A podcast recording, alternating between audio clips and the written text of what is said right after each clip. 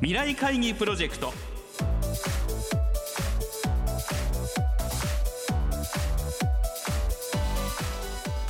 この番組はやり方を変えましょうをキーワードに。企業トップが提示する日本の未来に向けたさまざまな課題について皆さんと共に解決策を考える日本経済新聞未来面の紙面と連動したプロジェクトです。今回は日東電工株式会社代表取締役取締役社長高崎秀夫さんにご登場いただき高崎社長から皆さんへの課題を発表していただきます。高崎社長からの課題に対するアイデアの応募方法などは番組の後半でお知らせいたします。聞き手は日本経済新聞鈴木亮編集委員です。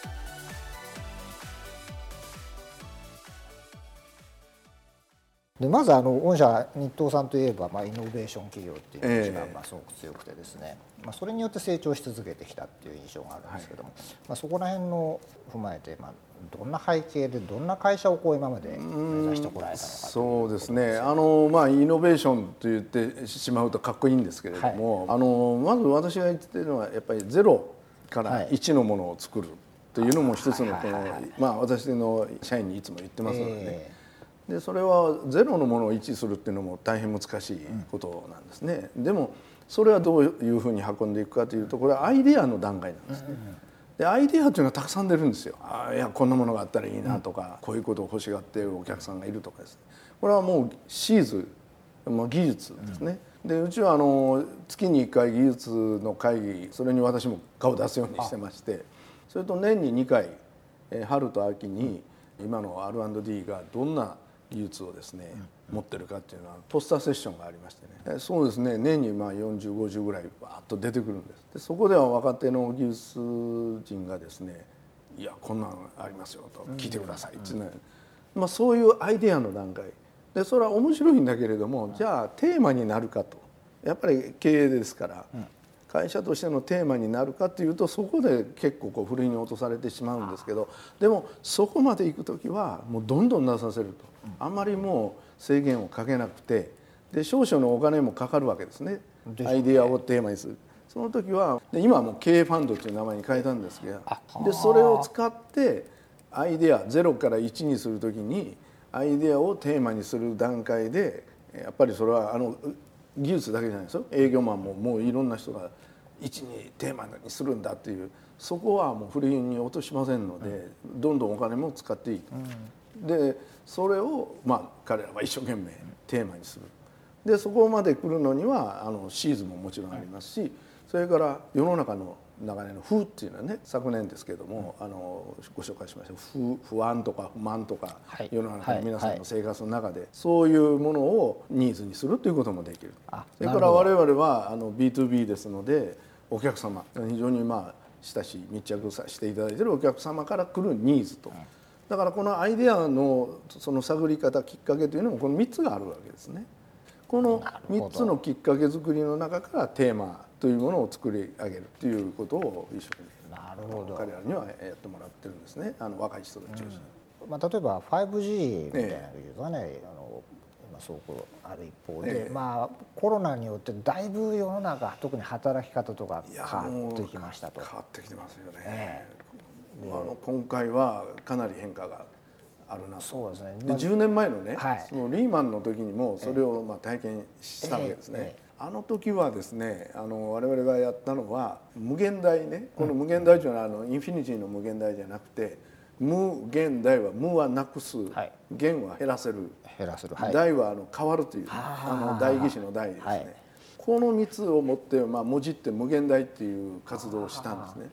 で今やってる仕事をなくせないかそれから減らせないか。はい、それから全然違うものに変えれないか、はい、これを無限大活動って徹底的にありましてね。これはかなり効きましてちょっと手前味噌ですけど V 字回復早くできたなというふうにはドーンと構造改革を余儀なくされましたので、ね、例えば工場行ってもですね機械がほとんど動いてないわけですからそれを目の当たりにした時に私はこれはえらいことだと。えー、思いました、ね、今回多分それ以上のそうなんですよ。ですから今回もこの無限大、えー、なくす減らすどころかもう全く生活様式が変わってしまいますので、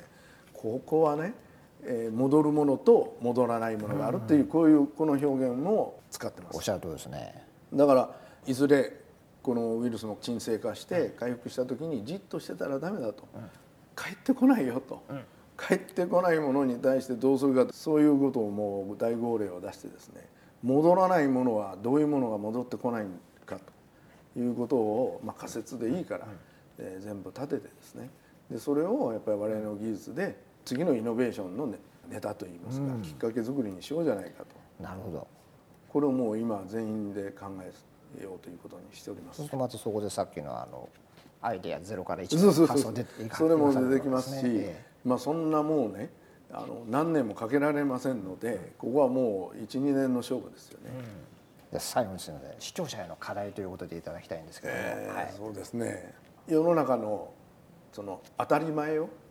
まあ、どんな技術でどう変えていきましょうかと、うん、まあ、こういう問いかけをですね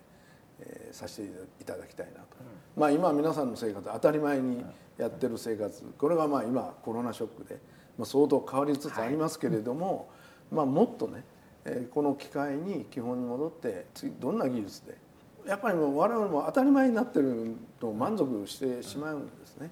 でそれでいうとイノベーションはまあ起きませんのでそれをやっぱりこう変えていくそこからスタートして新しいものをね。それがまた今をゼロにしてで1を作る。1をゼロにしてしていくっていう、まあ、そういう発想でもう皆さんも現状はそういうマインドになってると思います。もう我々もそうです。そうですね。ですからよりそういう革新イノベーションというものを推進できるいいチャンスじゃないかなと思いますね。お話は日東電工株式会社代表取締役取締役社長高崎秀夫さんでした